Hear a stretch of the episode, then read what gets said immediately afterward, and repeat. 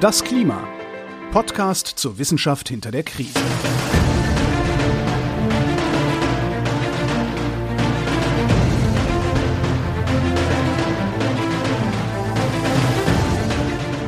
Hier ist das Klima, der Podcast zur Wissenschaft hinter der Krise. Wir lesen und erklären den aktuellen Stand der Klimaforschung und tun das jeden zweiten Montag mit Claudia Frick. Und Florian Freistetter. Herzlich willkommen. Guten Morgen. Guten Morgen. Ja, wir nehmen heute sehr früh auf. Sieben Uhr morgens ist es bei uns und bei uns beiden, weil wir podcasten aus der gleichen Zeitzone. Also ja. haben wir beide die gleiche Zeit und freuen uns beide, dass wir schon so früh am Morgen über das Klima sprechen dürfen. Nein. Sieben Uhr abends wäre mir lieber. Ja. Aber. Ja, die Hörerschaft kann sich ja aussuchen, wann sie es anhört. Genau. Obwohl das erste Mal sehen wir, wie es den Leuten geht, die tatsächlich den Podcast dann hören, wenn er veröffentlicht wird. Der wird nämlich immer montags um sieben Uhr morgens veröffentlicht. Wow. Also diesmal ist der Podcast quasi zeitgleich zur Veröffentlichung auch aufgenommen. Aufsteher. Ein ja. Frühaufsteher-Podcast. Ganz genau, ja. Na gut. Ja, damit okay. alle, die früh aufstehen, dann gleich nicht irgendwie noch, noch warten müssen, um den Podcast zu hören. Darum kommt er früh. Und da man den Podcast ja hören kann, wann man Bock drauf hat, ist es ja auch vollkommen egal, wann er veröffentlicht wird. Stimmt. Aber die, die ihn gerne sofort nach dem Aufstehen hören wollen, können das. Es sei denn, man steht um fünf auf, dann geht's nicht, aber gut. Mein Beileid. Ja. okay. Ja. Wo, wo waren wir denn? Ja, wir waren in der letzten Folge beim Synthesebericht. Das war das letzte Stückchen vom letzten Berichtszyklus. Also der sechste Sachstandsbericht ist mit diesem Synthesebericht abgeschlossen.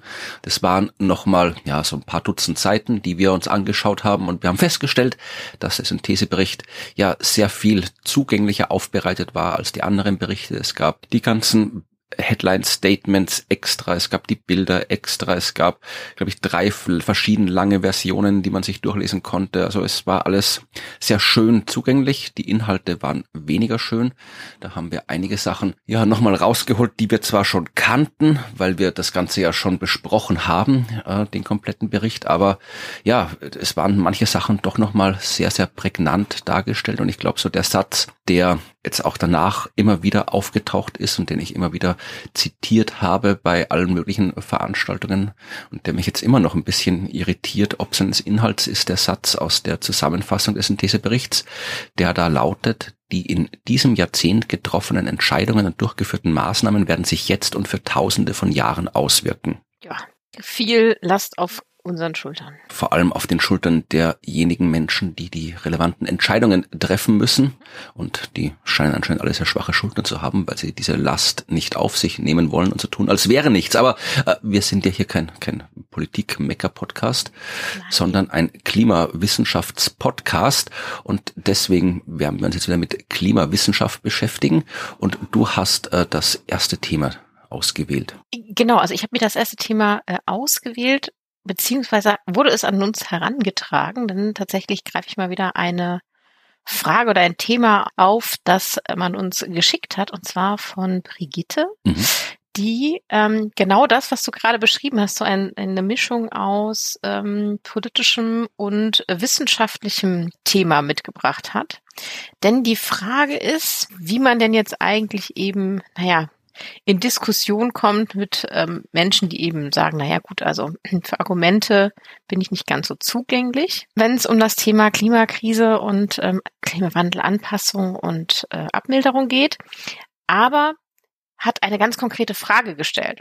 Also drumherum geht es ja, ja, ich möchte gerne aushebeln, diese bestimmten Klimamythen und die Standardargumente beheben, aber das ist natürlich weniger wissenschaftlich, als es emotional ist. Aber eine wissenschaftliche Frage ist nämlich auch noch gestellt und die würde ich gerne beantworten, ja. weil um die geht es wohl gerade ganz konkret. Und das ist die Frage, wie eigentlich diese globale Durchschnittslufttemperatur, von der immer alle reden, ja, gemessen und berechnet wird. Und wie die überhaupt historisch entstanden ist. Ja. Und ich habe noch mal so überlegt, im Rückblick, wir haben total viel darüber geredet. Ja, man stellt sich sehr leicht vor. Also wenn ich jetzt das äh, formuliere, was sich die Leute vorstellen, vermutlich ist, da stehen auf der ganzen Welt irgendwelche Leute mit Thermometern rum und messen das. Bei mir ist 20 Grad warm, bei denen ist es wie 10 Grad warm, irgendwo anders ist es 40 Grad warm und dann nimmt man das Ganze und addiert alles und dann dividiert man es durch die Anzahl der Thermometer und dann hat man eine Durchschnittstemperatur. Aber vermutlich ist es nicht so. Ja, äh, genau. Also man stellt sich so vor, aber genauso funktioniert es absolut nicht. Äh, aus verschiedensten Gründen. ähm, genau, und da wollte ich ganz kurz einmal so diesen, diesen, diesen Ritt machen. Nochmal ganz kurz als Rückblick, was eigentlich nochmal gemeint ist, wenn wir von der globalen Durchschnittslufttemperatur reden. Ich weiß nicht, ob du dich erinnerst, dass wir immer darüber geredet haben, über GSAT und MST. Äh, ich habe das mal irgendwo gelesen im Bericht, aber ich kann mich jetzt nicht erinnern, dass wir ja. im Detail darüber geredet haben. Also vielleicht haben wir, aber dann kann ich mich nicht dran erinnern. Ja, also es gab immer diese zwei unterschiedlichen ähm, Mitteltemperaturen, die GSAT, Global Surface Air Temperature, mhm. und die GMST, Global Mean Surface Temperature. Okay die ganz oft immer mal so durcheinander gingen und mal wird das eine gemessen und besprochen, mal das andere. Das eine klingt, das ist was Lufttemperatur und der Oberfläche, so Bodentemperatur. Genau. Und ähm, der, der, das ist tatsächlich so, dass über Land sind diese beiden Temperaturen äh, identisch oder werden identisch gemessen, mhm. ja, äh, zwei Meter über dem Boden also über dem lokalen Boden, wo auch immer der gerade ist. Und das ist natürlich bei dir ein bisschen höher gelegen als jetzt so bei mir in ja. Nordrhein-Westfalen. Sogar ein wahnsinnig, was sind ja 300 Meter oder sowas, was ich, jetzt gerade hier hoch bin. Also ich bin ja im flachen ja, Teil von Österreich. Das macht so ein paar ja. 0, es macht so 0,1 Grad, kann das, ne, also Höhenunterschied mhm. schon ausmachen. Deswegen immer zwei Meter von lokalem Boden. Die ähm, Air Temperature, na, die misst zwei Meter über der Meeresoberfläche, ne, also quasi da, wo nicht mehr Land ist, ist Meer und da messen wir zwei Meter über dem, über der ähm, Oberfläche. Das ist nämlich der Unterschied, also das machst du mit Bojen zum Beispiel okay. oder mit Schiffen. Ähm, aber mit dieser Global Mean Surface Temperature, da ist über Meer die Wasseroberflächentemperatur mhm. gemeint. Und diese Unterscheidung muss man erstmal machen, weil ähm, das natürlich zwei unterschiedliche Dinge sind. Die Meereswasseroberflächentemperatur ist ja leicht was anderes als die zwei Meter darüber. Mhm. Und äh, die Frage, die jetzt gestellt worden ist, bezieht sich genau auf diese Lufttemperatur. Ja. Und ähm, das ist nochmal ganz wichtig, weil im Bericht geht es öfter mal durcheinander und wenn da etwas aufkommt in solchen Diskussionen, ja, aber mhm. da misst man ja hier die, die Wasseroberflächentemperatur, dann kann man sagen, ja, das ist eine andere Größe. Mhm.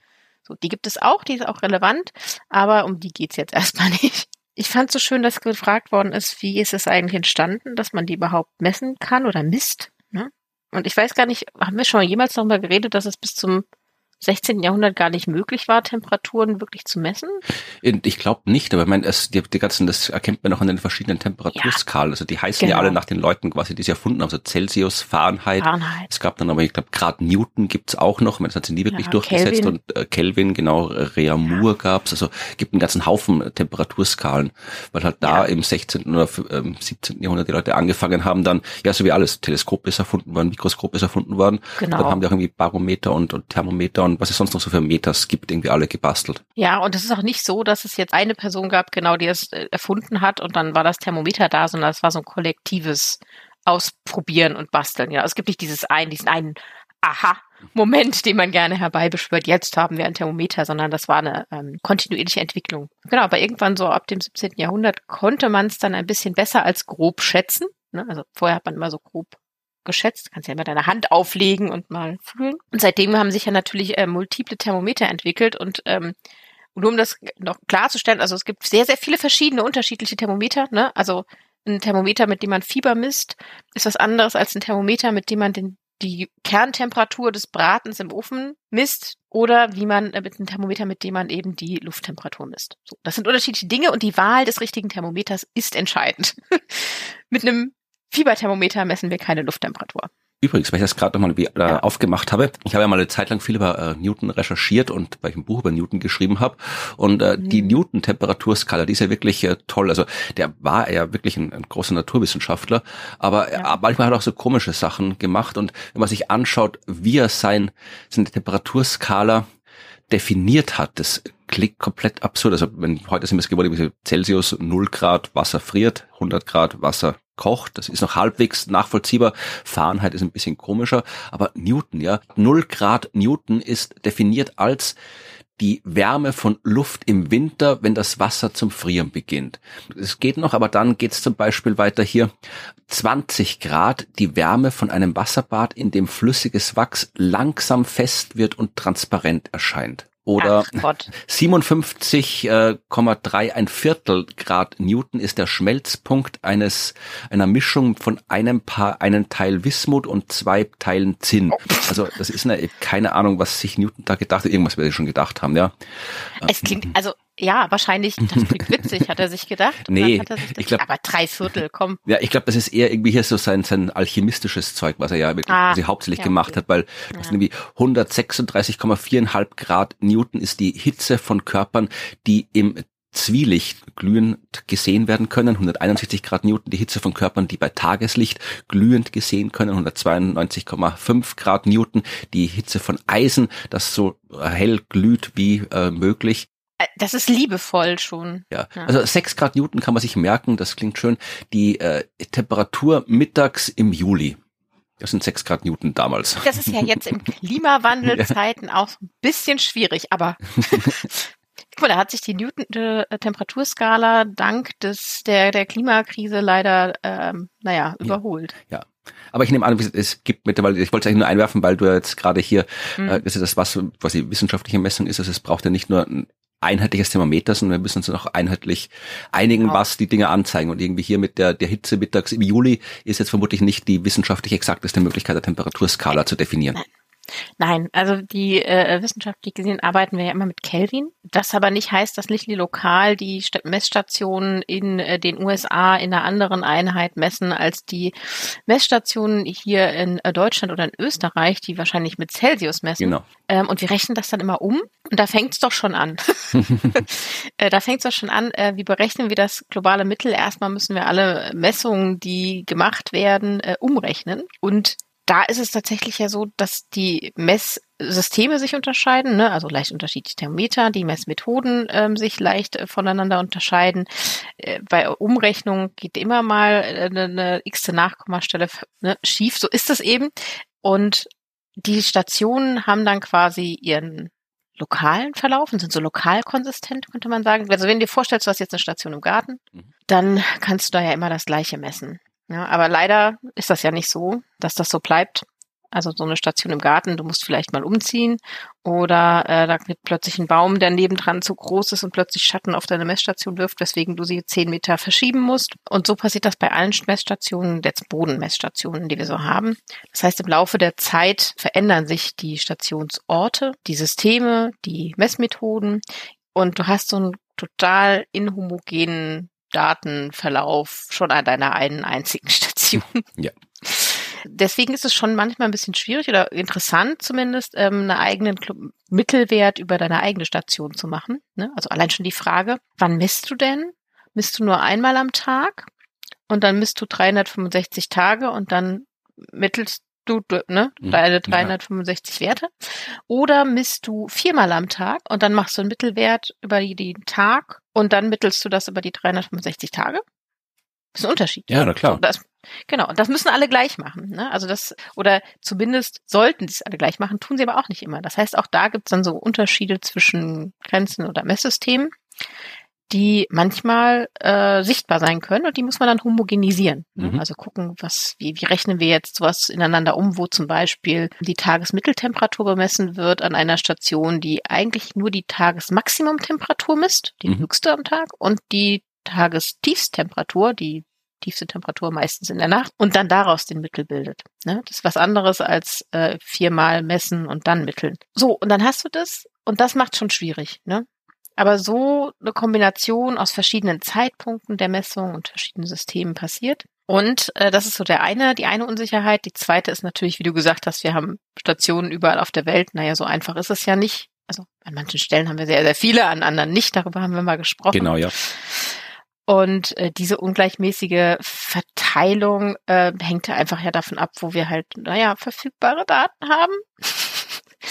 ähm, und je nachdem, ist der Einflussbereich einer Station ähm, oder einer Messung ein bisschen unterschiedlich. Also eine Station, die ganz nah von anderen umgeben ist, hat einen viel, viel kleineren Einflussbereich. Ne? Mhm. wird gesagt, okay, die gilt nur für diesen kleinen Bereich, während eine Station oder eine Messung, wo viele, viele, viele Kilometer drumherum gar nichts mehr kommt, so zum Beispiel über Meer, ne, wenn so ein Schiff misst, einen viel größeren Einflussbereich zugewiesen bekommt, ähm, weil da eben sonst nichts ist zum Beispiel. Oder weil man sagen kann, naja gut, die Gebirge über Meer sind auch gering.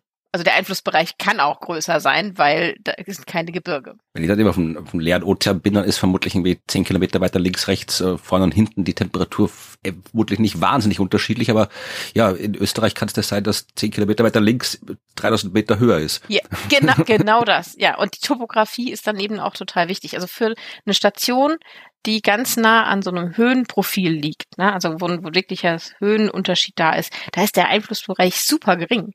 Weil du kannst natürlich nicht sagen, dass die Messstation oben auf dem Berg repräsentativ ist für das, was da unten im Tal passiert. Absolut nicht. Also das Höhenprofil hat dann da auch einen, einen enormen Unterschied. Und schon 100 Meter Unterschied können irgendwie so 0,5 Grad Temperaturunterschied ausmachen. Ne? Ja. Also so, und das ist tatsächlich total relevant. Und auch das muss man berücksichtigen. Das heißt, man hat seine ganz vielen Messungen, ich habe jetzt ja immer nur von Bodenmessungen geredet, die, die man hat. Man ordnet denen zu, okay, wie ist jetzt so das Höhenprofil, wenn wir über Land sind und macht dann den entsprechenden Einflussbereich auch abhängig davon, wo liegt die nächste Station. Und das gleiche über Meer, wobei man da weniger, also mit Topografie erstmal nichts zu tun hat. Und dann hat man das Problem mit den Zeitpunkten der Messungen. Und das wirft man jetzt alles zusammen und versucht zu mitteln, nicht nur über eine Station, sondern eben jetzt räumlich und global für einen Wert. Also nicht 365 Werte, sondern global ein Wert für unsere Mitteltemperatur. Und dann merkt man schon, wie schwierig das manchmal ist. Und ich habe noch nichts davon erzählt, dass ähm, wir manchmal Uhrzeitumstellungen haben ähm, äh, und man dann entsprechend tatsächlich ja auch mal äh, Unterschiede auftauchen und wir haben natürlich unterschiedliche Zeitzonen. Das muss man alles bedenken, wenn man die Berechnung durchführt, tun WissenschaftlerInnen aber. Kann ich versichern, ist nur sehr schmerzhaft. Und am Ende müssten sich alle einig sein, weil sonst funktioniert es nicht. Absolut. Und um das abzuschließen, also das ist so die, wie berechnet man's, ne? Also Geschichte hat, wie berechnet man's, wollte ich noch mal ganz kurz zurück zu der Geschichte, weil ich hatte auch mal davon geredet, dass es dieses globale Beobachtungssystem gibt, ne, mhm. das nicht eben nur aus Bodenstationen besteht, sondern auch aus Bojen, aus Schiffen, aus Stationen, die äh, solche Sonden steigen lassen, um das Vertikalprofil der Atmosphäre ähm, aufzuzeichnen, Flugzeugen, ne, all diese Dinge, Satelliten. Ja, die messen halt, die messen halt runter, also. Ja, ja, absolut. Aber da muss man halt wirklich sagen, dieses globale Beobachtungssystem ist ja eins der ehrgeizigsten und relativ erfolgreichsten Beispiele für internationale Zusammenarbeit. Ja, und das gibt's ja schon seit über 60 Jahren. Und da sind ja viele nationale internationale Einrichtungen beteiligt, die sich genau über solche Probleme gemeinsam Gedanken machen und dafür Lösungen finden und Standards finden. Und am Anfang, also vor 60 Jahren, da gab es irgendwie so 8000 Wetterstationen und 4000 Handelsschiffe und 800 Stationen, die irgendwie so Sondenaufstiege gemacht haben. Und heute sind wir irgendwie bei äh, fast 12.000 Landstationen, also ein bisschen mehr, ähm, die irgendwie mindestens alle drei Stunden, aber meistens stündlich mhm. ne, messen. Wir haben 1000 Wetterradare. Wir haben 1300 Stationen da in der oberen Luftschicht, Schiffe und eben die Satelliten, äh, aber auch weiterhin Flugzeuge. Und unsere Bojen, treibende Bojen oder verankerte Bojen. Das heißt, da gibt's viel, viel mehr verschiedene Sachen, die alle Dinge messen. Temperatur messen in dem Fall. Und dann müssen wir die ja auch noch zusammenbringen. Ne? Temperaturmessung am Satellit ist ja was anderes ja. als an der Bodenstation. Aber dank dieser ähm, Satelliten ähm, haben wir tatsächlich ja eine deutlich bessere Abdeckung. Und seit etwa 30 Jahren, also halb so lange, gibt es dann dieses Subsystem von diesem globalen Beobachtungssystem, das sich eben tatsächlich mit Klimadaten beschäftigt. Also das ist quasi so einge, eingebaut, dass dann viele Klimaparameter misst zusätzlich. Aber das gibt's auch und das heißt dann Global Climate Observing System. Und ich finde das irgendwie schön, weil das mir so einen Lichtblick gibt, dass es eben tatsächlich doch klappen kann, international gemeinsam an solchen Fragestellungen äh, zu arbeiten, wissenschaftlich jedenfalls unserer Hörerschaft muss man es vermutlich nicht sagen, aber nee. prinzipiell muss man dazu sagen, dass die globale Durchschnittstemperatur ist ja auch keine Temperatur, die, wenn ich jetzt sage, etwas Reales beschreibt, dann nee, ist das auch nee. falsch. Also es ist jetzt quasi nicht die, die Temperatur der Erde. Das ist eine, eine Größe, die für die Klimaforschung relevant ist, weil sich daraus eben sehr viel ableiten lässt. Aber es ist jetzt nicht irgendwie, die Erde ist zu komplex, um eine Temperatur zu haben. Ja, also ich meine, wenn du mittelst irgendwie über Österreich die, die Temperatur, die Jahrestemperatur, dann mittelst du zum einen das Höhenprofil raus. Mhm. Ne, das ist ja der Bergstation ganz anders im Mittel als im, im Tal. Und du mittelst den Jahresgang raus. Im Winter ist es kälter als im Sommer.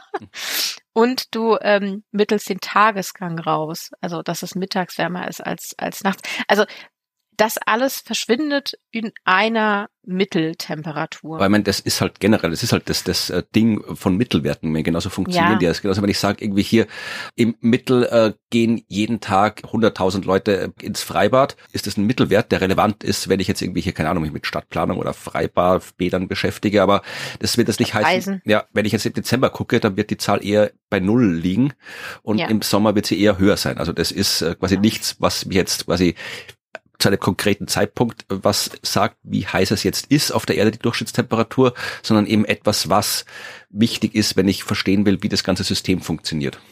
Genau, also du kannst die globale Mitteltemperatur nirgendwo messen. Du kannst sie nur kollektiv zusammenrechnen. Genau. Und ähm, das macht den Unterschied aus. Aber ich finde es sehr schön zu wissen, wie viele Gedanken und wie viele Messungen dahinter stecken, weil das eben auch eins der Argumente ist, die, die man aushebeln kann. Ne? Also man macht sich sehr viele Gedanken darüber, was das ist und sehr viele Gedanken darüber, wie man es berechnet, aus welchen Daten und wie man die Qualität sichert. So. Ich habe mir jetzt passend dazu, also eigentlich zufällig passend dazu ein Thema ausgesucht, wo es genau um, das Gegenteil ist das falsche Wort, aber um den anderen Aspekt geht. Also ich möchte was erzählen, was nicht mit Durchschnittstemperaturen zu tun hat, mhm. sondern mit den, ja, realen, lokalen Temperaturen. Also das, was ihr spürt, wenn ihr draußen vor die Tür geht, diese Temperatur, weil okay. die ist ja auch, die hängen ja natürlich zusammen, aber auch da gibt's äh, ja Neuigkeiten. Ich habe gedacht, ich guck mal wieder nach ein bisschen so aktuellen Themen und aktuell vielleicht nicht gerade bei uns in Österreich und in Deutschland, aber anderswo auf der Welt und auch anderswo in Europa ist die Temperatur aktuell gerade ja sehr sehr hoch. Also wir haben in Westeuropa gerade Hitzewellen, also ich glaube in Pakistan und Indien auch extreme Hitzewellen, aber ich beschränke mich jetzt mal auf Westeuropa. Ich habe gerade heute äh, die Nachrichtenseite aufgemacht, also das ist jetzt ein paar Tage in der Vergangenheit für die, die es äh, hören, aber äh, Aktuell ist äh, gemeldet worden, dass in den südlichen Pyrenäen das Bewässern von Feldern verboten worden ist. Das oh ja. äh, Befüllen von Schwimmbecken ist verboten worden. Seit Beginn der Wetteraufzeichnungen ist es noch nie vorgekommen, dass im Januar und im Februar 32 Tage ohne Folge kein Niederschlag gekommen ist. Das heißt, äh, die Grundwasserreserven, ja, die waren quasi nicht ausreichend gefüllt, fast nicht vorhanden. Hier an der Küste sagen sie, dass äh, sie auf dem Niveau von August sind, was den Wasserstand angeht, obwohl es gerade erst Mai ist. Also da herrscht gerade eine extreme Trockenheit. Und wenn du dir anschaust, eben in Westeuropa, was da gerade so abgeht oder abging vor kurzem, du hast äh, Ende April 40 Grad, um die 40 Grad in Spanien, Portugal, Algerien, mhm. Marokko gemessen. Also mein, das ist halt südlicher, okay, aber 40 Grad im April ist da auch nicht normal bei denen. Mhm. Der höchste Wert äh, 38,8 Grad am 27. April in Cordoba. Das ist äh, um 4,8 Grad höher als die bisherige Höchstmarke für April. Also das ist deutlich höher.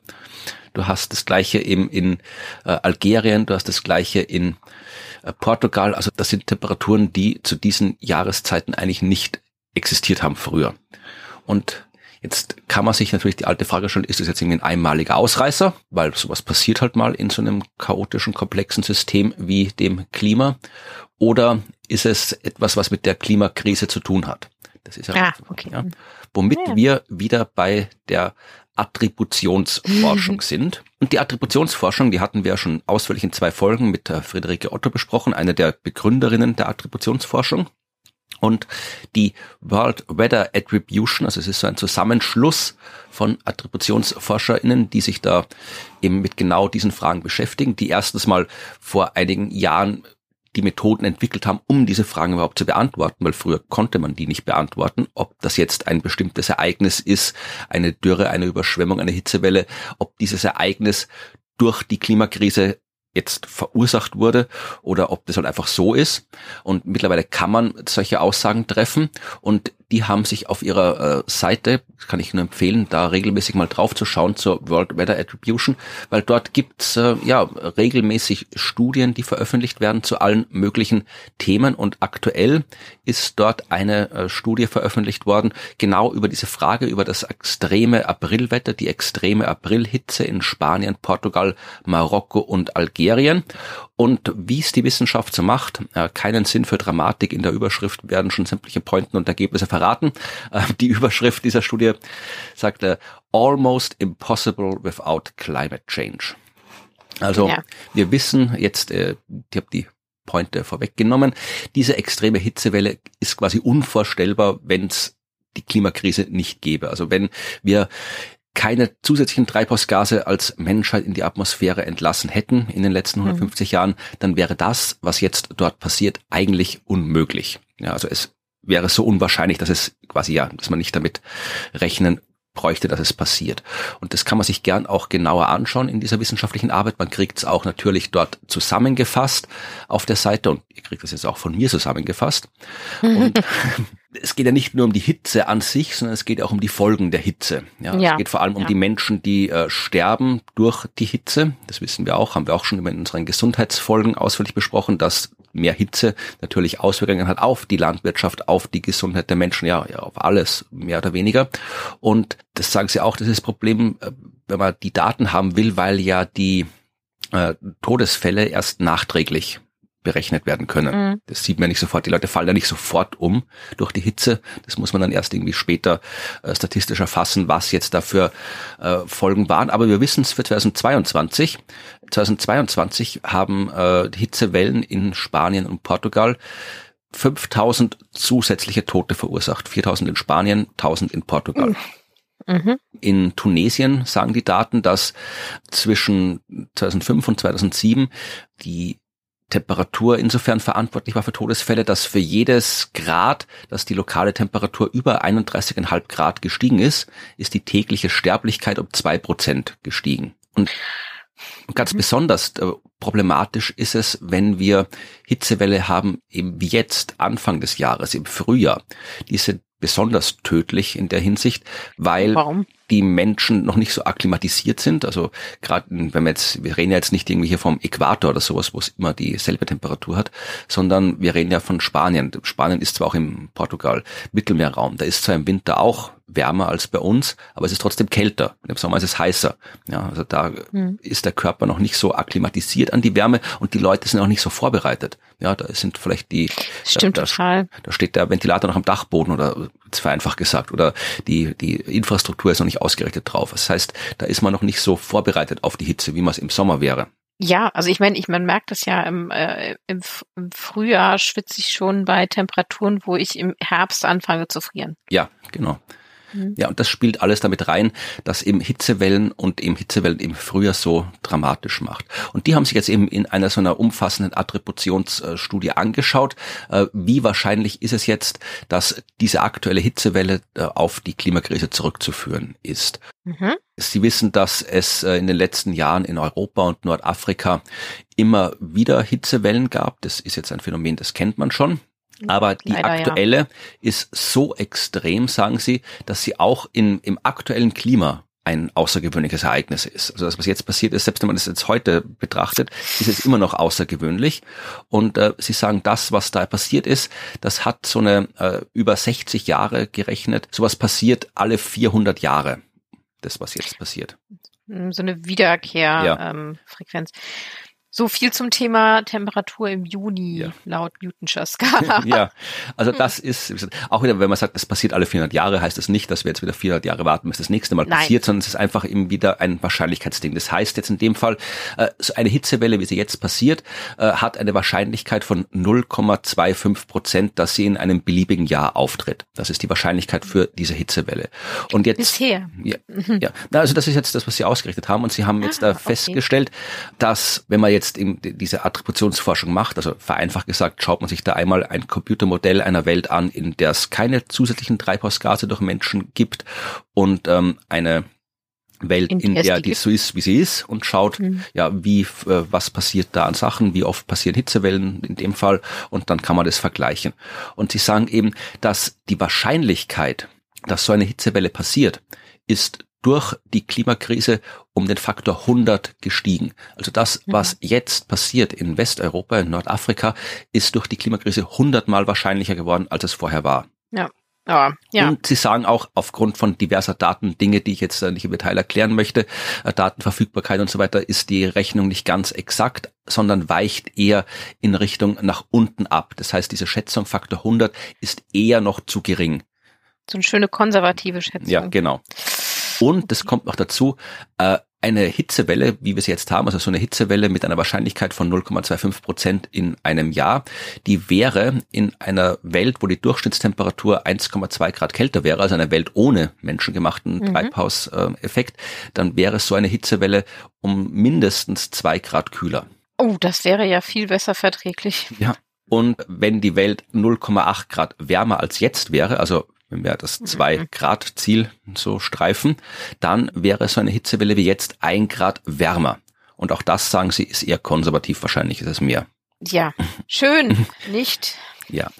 Also das ist etwas, was man sich quasi halt sehr merken kann. Diese Hitzewelle, die wir jetzt gerade haben, das ist etwas, was eindeutig durch die Klimakrise extrem wahrscheinlicher und extrem extremer geworden ist. Und das werden wir häufiger sehen. Wir werden es nicht nur in Spanien sehen, wir werden es bei uns sehen, wir werden es in anderen Gegenden der Welt noch viel stärker sehen, in Indien, in Pakistan, in Afrika. Also das ist etwas, ja, mit dem wir jetzt in dieser ja, kommenden Welt, neuen Welt leben lernen müssen. Ja, und ich glaube, man muss auch dann, also ich würde mir, glaube ich, mal demnächst Studien dazu angucken, was passiert denn eigentlich, wenn so eine Hitzewelle gerade in der Wachstumszeit von Lebensmitteln Mhm.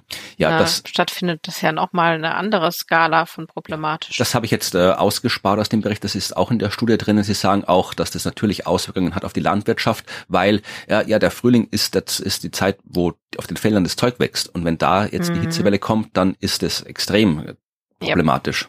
ja.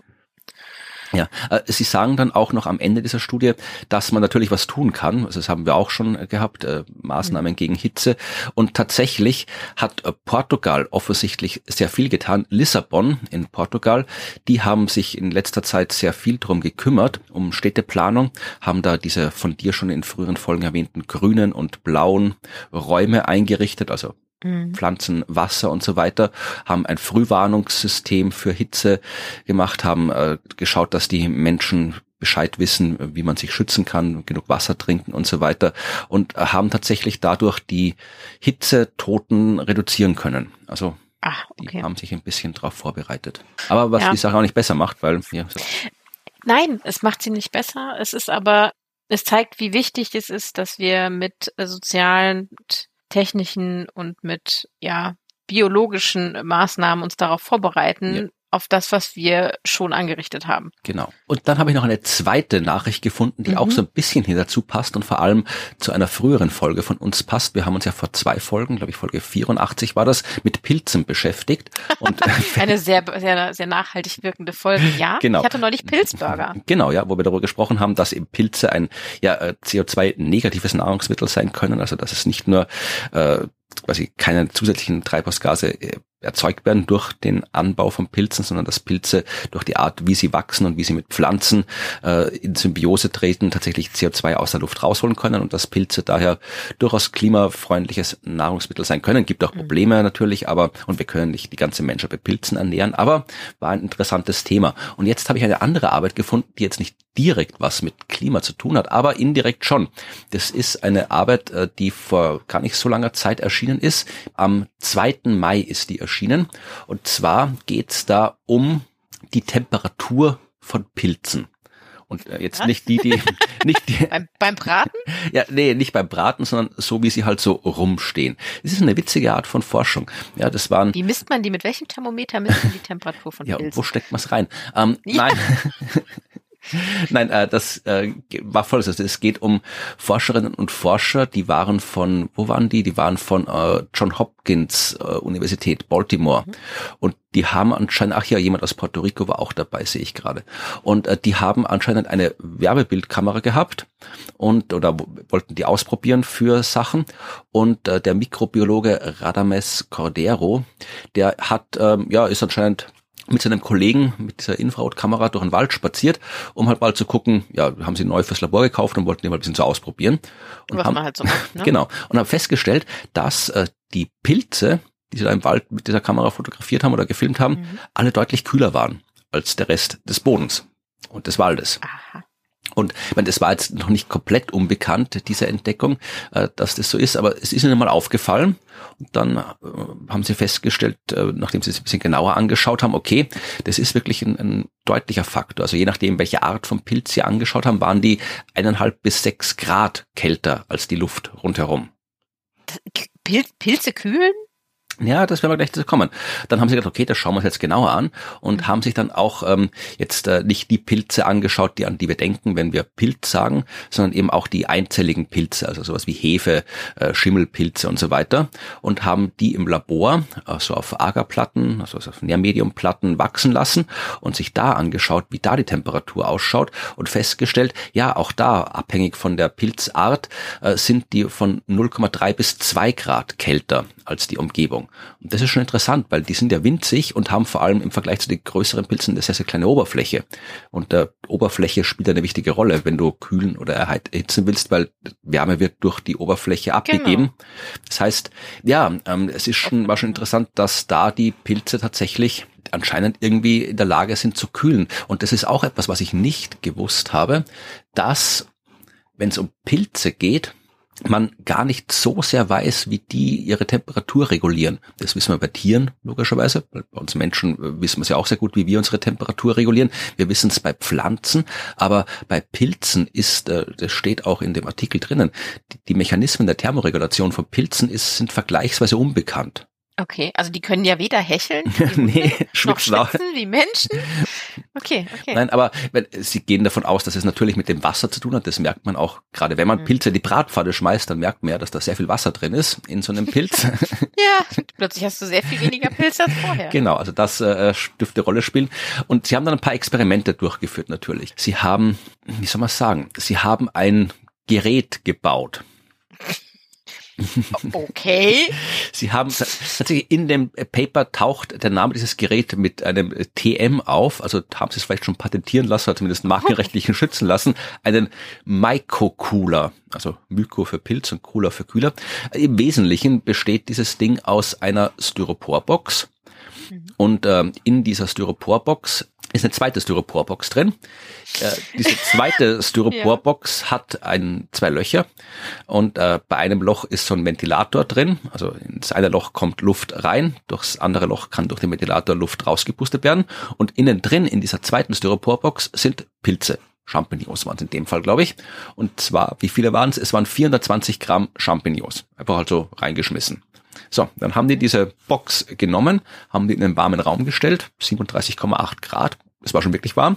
Und dann haben sie festgestellt, okay, ähm, wenn du jetzt hier die Luft durchströmen lässt, also wenn du den, ähm, den Ventilator einschaltest, sodass quasi warme Luft aus der äußeren Box raus kann und Mhm. die Luft dann durch den Ventilator, also die geht dann über die Pilze drüber und kommt dann beim Ventilator durch den Ventilator wieder raus.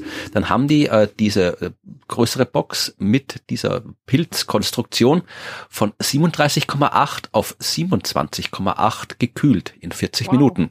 Haben also quasi 10 Grad Temperaturabfall erreicht mit so einer Rate von 0,4 Grad pro Minute. Okay, okay. Wa- Waren waren die Pilze noch am Leben, also eingepflanzt, oder waren das tote Pilze? Äh, Sie schreiben hier Substrate Detached. Also ich nehme Also- an, die haben die einfach da hingelegt. Eingelegt. Und da, Kühlen durch Pilze. ja, Das- und man, okay. sie haben natürlich auch Vergleiche gemacht. Sie haben das gleiche nochmal so einen wassergefüllten Schwamm quasi hingelegt, weil das ist ja auch Mhm. was, was man kennt, wenn das irgendwie, kannst du auch irgendwie ein feuchtes Tuch irgendwo hinhängen und wenn die Luft dann drüber streicht, wird's auch kühl durch die Verdunstungskälte, ja. genau. Und haben das gemacht und da haben sie es aber nur im dem gleichen Setup und so weiter nur um 7,7 Grad kälter gebracht. Also ein einzel, Okay. sie schreiben ein einzelner äh, äh, Champignonpilz war 12,5 Prozent besser, die Luft zu kühlen, als äh, die gleiche Masse an Wasser. Und sie haben noch ein paar andere Sachen auch ausprobiert. Oh, okay. Das heißt also, weil, also ich meine, ein, ein, äh, Verdunstungskühle funktioniert ja dadurch, dass der Schwamm oder alles eine feuchte Oberfläche hat. Pilze sind ja jetzt nicht nass. Nee, aber die haben halt viel Wasser, also und äh, genau haben, innen drin, genau. Und sie haben auch so eine lamellige Oberfläche, also ja. und das macht halt die Oberfläche größer. Das heißt, die können schon äh, dann auch irgendwie das Wasser besser abgeben. Also sie wissen nicht genau, wie mhm. der Mechanismus funktioniert, noch Spannend. nicht, aber sie sagen halt tatsächlich eben durch diese Dehydrierung der Pilze können die tatsächlich eben ja deutlich schneller, besser die Lufttemperatur senken, als es ähm, einfach nur jetzt hier so ein feuchtes Tuch könnte. Äh, sie wissen auch noch nicht, mhm. warum Pilze das machen, was das denen bringt äh, kühl zu sein. Vielleicht macht es es für die Pilze leichter, dass man irgendwie, dass die irgendwelche äh, Sporen freilassen oder sie mögen es halt einfach kälter, wissen wir noch nicht. Äh, mhm. Aber sie sagen, ja, das sollte man sich auf jeden Fall anschauen und es gibt ein sehr schönes Interview äh, von der Zeitschrift Science, das äh, verlinke ich auch in den äh, Shownotes, wo sie halt einen der Forscher interviewt haben, der halt sagt, ja, dass sie eben hier ihre, wie sie ihren Styropor-Container da gebaut haben und sie sagen wirklich, also äh, es reicht nicht, um Wasser einzufrieren, aber man kann leicht irgendwie ein Sixpack Bier damit kühlen für ein Picknick und man kann nachher die Pilze noch essen. Ach, guck mal, das ist doch eine Win-Win-Situation. Ja, fand ich nur also lustig. Für Menschen, die Pilze mögen. Ja, fand ich nur lustig, weil gerade irgendwie, jetzt, wie gesagt, wir werden mit solchen Pilzkühlboxen jetzt nicht die Hitzewellen äh, begegnen, aber es ist eine interessante, erstmal eine interessante wissenschaftliche Neuigkeit mhm. und man, wer weiß, was mit der Forschung rauskommt. Meine, wir haben ja schon, äh, wir, wir essen mittlerweile irgendwie hier äh, Algenburger, wir haben irgendwie, du kannst mhm. aus, aus Algen und irgendwelchen, aus, aus, weiß nicht was für Stoffen, kannst irgendwie andere Sachen machen. Auf äh, der Raumstation werden irgendwie so Algen Paneele verwendet, um Sauerstoff herzustellen. Also keine Ahnung, vielleicht bauen wir irgendwie aktive biologische Kühlung für Häuser aus Pilzen in Zukunft. Man weiß es ja nicht, was dann noch rauskommt mit der Forschung. Ja, also anstatt eine Be Begrünung von Wänden ja, machen wir dann eine Bepilzung genau. von Wänden. Ja, ja, warum nicht? Aber ja. ich fand spannend, ja. spannende neue Entwicklungen. Ja. ja, das waren die Neuigkeiten über die Temperatur und die Pilze. Ja, es hat ja alles mit Temperatur zu tun ja. heute. Genau, ja, hat sich gut ergeben. Wie misst man, Obwohl berechnet man? Wir es nicht wird, Wahrscheinlich hatten. wird die Extreme, genau, als hätten wir uns abgesprochen, haben wir aber nicht. Ach, okay. Ja, das äh, war eine gestückelte Folge. Ja. Also wie so ein, wir haben, wir haben drei verschiedene Pilzsorten zusammengemischt und haben Pilzsalat gemacht. Genau. Pilzsalat habe ich, kann man Pilzsalat machen? Habe ich noch nie gegessen. Ich, ich auch nicht, aber ich, ich glaube, ich habe jetzt Lust drauf. Wahrscheinlich gibt's Pilzsalat, ja. Ach, sicher. Sicher, da bin ich mir sehr sicher. Okay, gut. Ich glaube aber, damit sind wir mit der heutigen genau. Folge genau. durch. Ja. Ich äh, hoffe, ihr hattet da jetzt genauso viele neue Aha-Momente wie ich gerade. Oder äh, wisst jetzt wieder nochmal besser damit umzugehen, äh, wenn euch jemand sagt, die globale ähm, Mitteltemperatur wäre ja ähm, Schwachsinn. Und da möchte ich dann noch anmerken, weil das etwas war, das Brigitte auch geschrieben hat. Manchmal muss man über solche Themen trotzdem weiter diskutieren, auch wenn man äh, nicht möchte oder wenn es schwierig ist, weil die Person schwierig ist. Aber wir möchten natürlich gerne, dass sich Dinge ändern. Deswegen ja. wünsche ich euch allen viel Durchhaltevermögen beim Diskutieren, wenn ihr das möchtet und beim Hören. Ja. Denn ihr hört uns ja jetzt schon äh, alle sehr lange zu oder viele hören schon sehr lange zu. Und wir freuen uns und wir lesen, wie ihr merkt, ähm, euer Feedback und eure Fragen. Vielleicht habt ihr ja noch mal weitere spannende Fragen, auf die äh, wir hier antworten können. Dann schickt uns die gerne an podcast.dasklima.fm oder schreibt euch was euch gefällt, schreibt uns, was euch gefällt oder nicht gefällt. Kommentiert vielleicht ähm, unter dieser Folge. Da findet ihr auch nochmal die Show Notes. Das könnt ihr alles auf das Klima.fm machen. Ja, und wir freuen uns, äh, dass wir tatsächlich ähm, so aktive Zuhörende haben, die uns so viele Fragen stellen. Also ich habe da schon jetzt, glaube ich, noch Material für mehr. Ja, wenn wir alle Fragen, die uns im Laufe des Podcasts gestellt Ach, ja. wurden, beantworten, könnte man wahrscheinlich irgendwie 20 Folgen machen und während den 20 Folgen Mindestens. kämen wieder so viele neue Fragen rein, dass dann ja. käme jetzt sonst nichts mehr. Also wir, nee, das stimmt. Wir bemühen Aber es macht es macht trotzdem Spaß, die die Fragen, von denen wir denken, dass sie dass sie sich gut beantworten lassen oder die wirklich spannend nochmal für alle sind, hier auf jeden Fall nochmal aufzugreifen. Ja, genau. Gut, das heißt, wir wissen jetzt aber, ihr kennt das Spiel noch nicht, was nächste Woche kommt, ne? Äh, in zwei Wochen kommt. Wir wissen noch nicht, was in zwei Wochen kommt. Genau. Aber es wird was kommen. Ja. Zwei in zwei Wochen, um sieben Uhr morgens. Das wissen wir. Äh, ich- Veto? Dann erscheint die neue Folge. Wann wir es aufnehmen, so. ist ein anderer. Okay. Puh, okay. Ja, ich bin wirklich kein Morgenmensch und ich bin, ähm, dass ich nach, äh, wie lange machen wir diesen Podcast jetzt? Nach anderthalb Jahren nicht wusste, dass dieser Podcast morgens um sieben erscheint, ist schon hart. Du kannst ja mal aufbleiben und dann immer ähm, im Browser auf Refresh drücken und dann gucken, dass er wirklich um 7 Uhr morgen Woche um erscheint. sieben kommt. Nein. ich vertraue darauf, dass das passiert und dass ähm, jetzt äh, ganz viele der Zuhörenden sagen, Hm. ja, das passiert tatsächlich, Ja. die Morgenmenschen sind. Ja, das passiert tatsächlich so. Ja. Den nächsten Podcast nehmen wir dann wieder, ich glaube, ich habe mal geguckt, den nächsten Podcast werden wir um 9 Uhr morgens aufnehmen. Da, ab da geht, ab da bin ich langsam am Denken. Okay. Okay. Dann verabschieden wir uns. Wir sagen Danke fürs Zuhören und wir hören uns zu einer Uhrzeit eurer Wahl in der nächsten Woche wieder, übernächste In der Woche. wieder. übernächsten Ja, Woche. bis dann. Tschüss.